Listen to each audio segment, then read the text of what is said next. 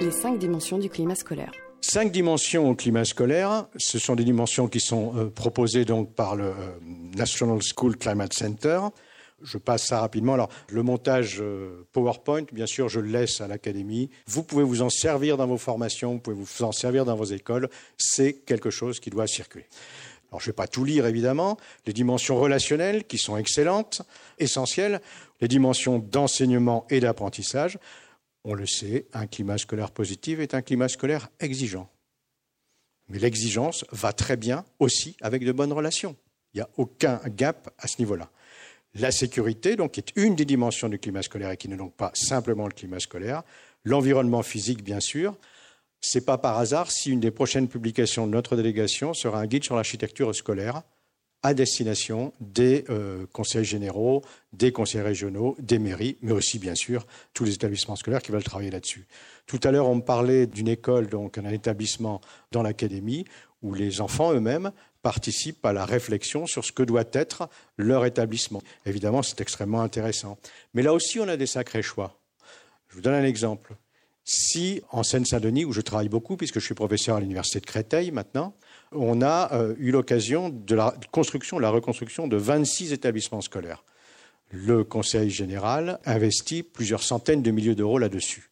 Pour un département qui a d'énormes difficultés euh, financières, c'est un vrai choix intéressant. Mais quel va être ce choix? Quel va être ce choix? Très concrètement Quelle conception du climat justement on va avoir? On a euh, la volonté d'avoir des établissements qui soient à la fois ouverts aux parents, ouverts au quartier, sans que ce soit des établissements pour autant ingérables et que ce soit des établissements avec une vraie sécurité également. Donc comment faire? C'est un travail qu'on a fait avec les architectes programmistes, c'est très intéressant.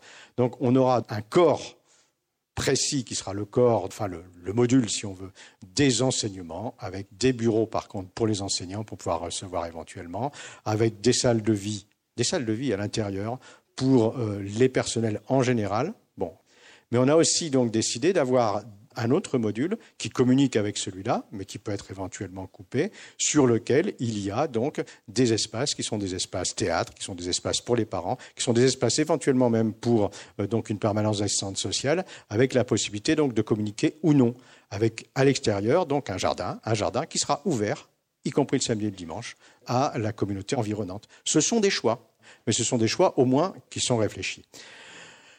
Bon, alors c'est vrai que j'avais commencé tout à l'heure, par exemple, l'énorme importance de, euh, comment dirais-je, on met en, valeur les travaux des élèves, j'y reviens pas.